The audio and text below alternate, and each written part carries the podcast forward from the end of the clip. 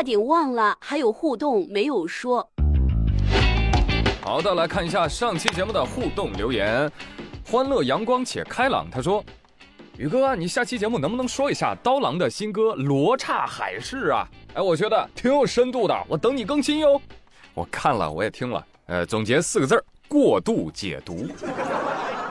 而且那个解读啊，真的是把刀郎的格局都解读小了。出道时的争议都过去十几二十年了，你认为他会跟祥林嫂一样叨逼叨叨逼叨，还在念叨过去的嘴仗吗？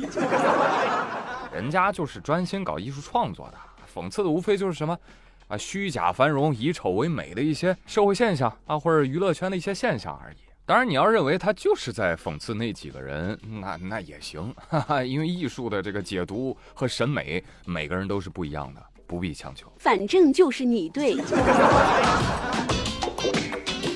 橘子不苦啊，他说：“宇哥，你怎么还不更新？我给你说一个新闻啊，你看那个三小只的演唱会情况了吗？”听说前排演唱会门票过万呢，何止过万，都上百万的。听说，网上到处都在说贷款也要去看的，不知道真假。但是这次事情闹得很大呢，十年等待一朝收割。嗨，我觉得这个不应该是官方的行为吧？大概率应该是黄牛炒的，是不是？但黄牛和主办方之间有没有利益输送，那就不好说了。哈哈哈哈。我也挺喜欢三小只的。但是说实话啊，论唱功，他们仨在歌手圈里确实一般啊，所以我觉得充绿钻听他们的专辑已经是我最大的诚意了，不建议花万元去买演唱会门票啊，有那个钱你多花在自己和爱你的人身上，好不好？再来看 Ear SK，他说：“宇哥，你是不是遇到什么困难了？”我现在睡觉困难，起床还困难。赚钱困难，那花钱可太不困难了。然后呢，工作上要处理的困难很多啊，确实比你们想象的困难要多得多。不过放心，没有停更，暂时也不会停更。别奶。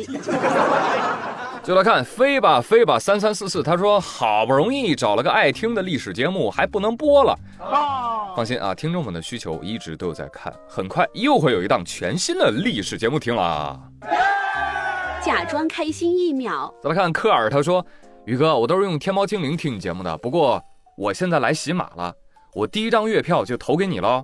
还有，为什么你总是说要投月票呀？别的节目都不提的，因为别的节目提了也没有用，别的节目投月票的太少了 啊。月票是有什么用呢？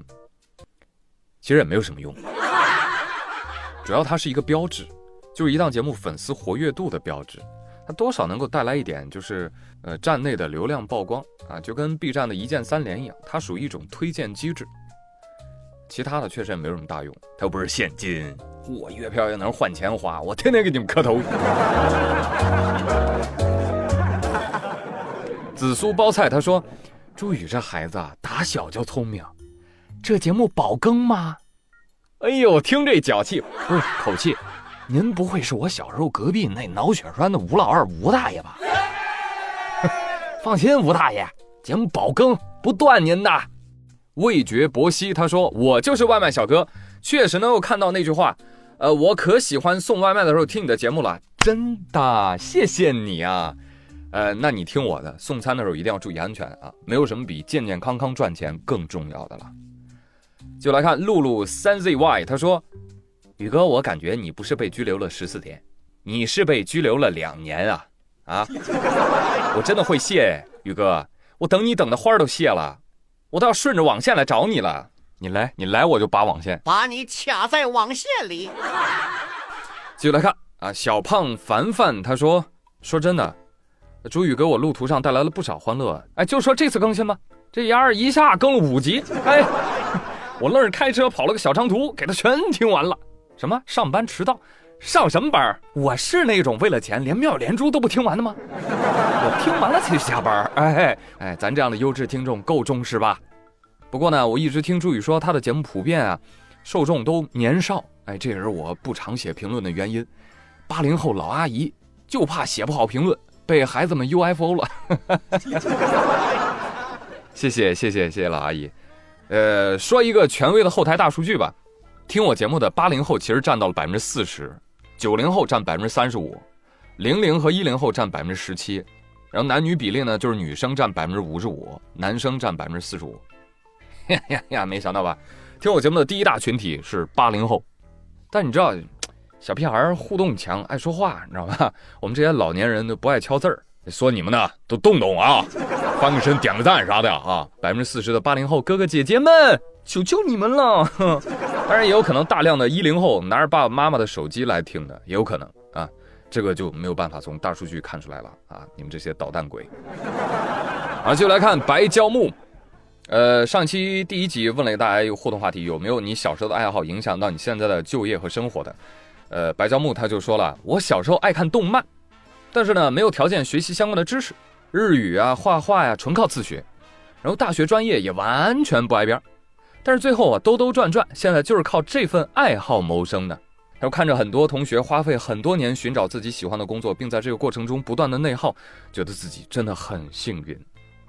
谦虚了，这不是幸运，这个就是该属于你的幸福，就是你一直能明白自己想要什么。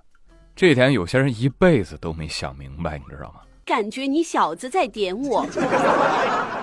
再来看听友二三九七零九四八四，他说。我以前啊特别喜欢弹古筝，现在啊我弹棉花弹的特顺手。哎，你还别说啊，弹古筝很难找工作的。你要是弹棉花，你搁小区里就能就业了，是吧？阿叶鸟呀，他说：“宇哥，我是从小学开始听你节目的，现在我都高三了，还剩不到一年我就高考了。我是安徽特产文科生，从小特别喜欢画画。”本来想当美术生，但是家里不支持，所以我打算到大学之后努力转型。宇哥，快祝我实现梦想！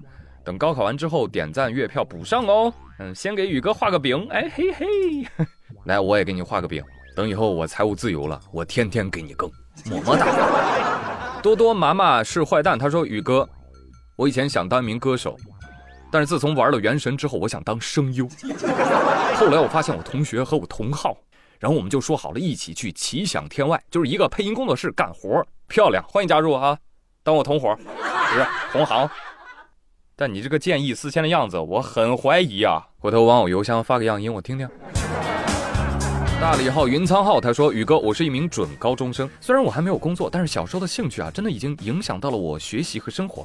从小我就是一个火车迷，所以我立志要为我国的铁路事业添砖加瓦。”虽然我们物理老师老打击我说中国高铁已经很发达了，不需要人才了，但我依然坚持我的梦想。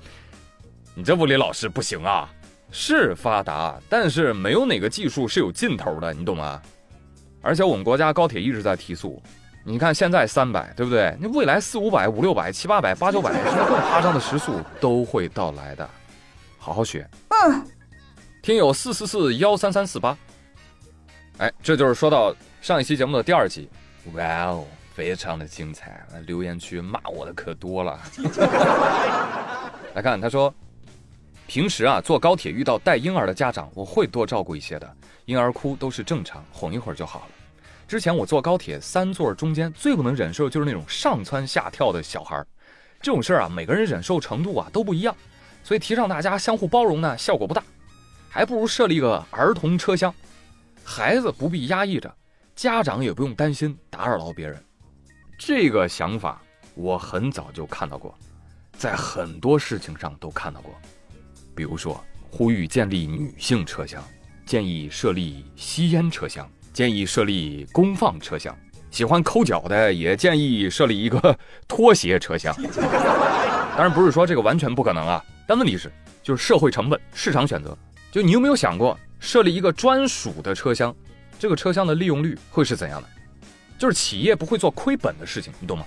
所以市场的事情可以交给市场去做。哎，如果他发现设立一个车厢，哎，挺好，既解决了这个互相打扰的问题，而且不影响收入，甚至还增收了，那他必然会这么做。但他没这么做，你有没有想过为什么？再看吴周同学，他说：“虽然小婴儿的啼哭声应该被理解，但请不要站着说话不腰疼。”你看这句话逻辑。虽然应该被理解，但是不要站着说话，不要。那所以要不要理解呢？然后他说：“我听了你几百集了，但这次你心太偏了。”最好的方式就是把小孩抱到两车厢的连接处安抚，或者直接设置婴儿车厢。我想问你一下，两车厢的连接处，那个地方也没有座儿，也没有空间，很多人接开水走来走去，然后那个车厢连接处还还是最不稳定的一个地方。如果发生什么意外或者受伤了，算谁的？算不算你的？还有，人家长买票了，凭啥呀？再来看听友三四八九六三七八零，他说，一个人的立场其实和你生不生孩子没有半毛钱关系。作为一个成年人，请做好在公共场合接受适当噪音的心理准备。吵到你就要设立单独车厢，就要赶人走开。你谁啊、这个要求本身就很巨婴。遇到抠脚大汉外放抖音，屁都不敢放，对婴儿就重拳出击。消气消气啊！这个话题啊，真的是流量制造机啊！我仿佛发现了流量的密码，就很有意思。就各方都有诉求。其实上期节目我说了，孩子的家长有义务照顾好孩子，但好多人可能都没听到，啊，最后就开喷了。而我主要想说的就是，孩子并非如你想象的那般可控，所以对于已经尽力哄孩子的家长，多一点理解和善意，仅此而已。更不要把怒火迁移到孩子、儿童的身上，没必要。而且我一直认为我们这代人是有责任的，什么责任呢？就是你知道，东亚家庭长大的大部分人都经历过被要求听话、懂事儿，要做小大人，对不对？长大之后，你但凡体会过这种东亚式童年创伤的年轻人，都会在互联网上控诉啊，父母皆祸害。但是，一边呢，却用相似的口吻继续规训起新一届的儿童。你不觉得这样很矛盾吗？所以我们的责任就是什么？跳出、打破这个循环。其实这个新闻的背后啊，有一些社会情绪在作祟啊。科普作家何森堡他在微博上说：“他说，如今公共场合下对于幼儿的责难和苛求，其实也是社会上有今儿没名儿的 气氛的体现。一个只在乎当下的人。”自己不会做生养孩子的选择，也一样难以容忍别人的孩子给自己带来的麻烦。这在生育率普遍暴跌的中国和韩国，其实逻辑是一样的。所以厌童厌婴背后啊，是一种焦虑的社会情绪在蔓延。所以别让小婴儿去做情绪管理，不现实。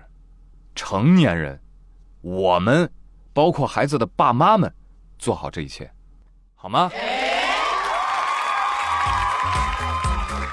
好了，还是来说点开心的啊！上期节目有问大家有没有发现生活当中一些哎琐碎的小确幸啊？来看说唱界第一深情，他说啊，说到小确幸啊，应该是那一次买早餐，那天没想着吃太多东西，只在包子铺买了一个叉烧包。收银员一看我，就转头跟另外一个员工说：“来来来，给这个小哥多拿一个，一个哪够吃的？”我愣住了，我想开口拒绝。可是他把包子递过来之后说：“哎，拿着拿着，没事的。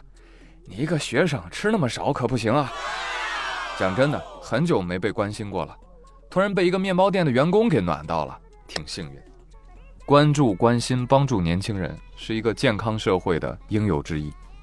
再来看自闭豆，他说：“哎，我都养成了看天空的习惯嘞，云、夕阳、月亮、星星、飞过的飞机。”都挺美好的，没事的时候呢，我就喜欢逛逛花市，给自己买束自己喜欢的花。实在累了呢，躺着摆烂一会儿也是不错的。愿大家都好好的爱自己，我也是。说的多好啊！我就喜欢跟这样的人做朋友，为什么？因为他帮我把结束语都写好了。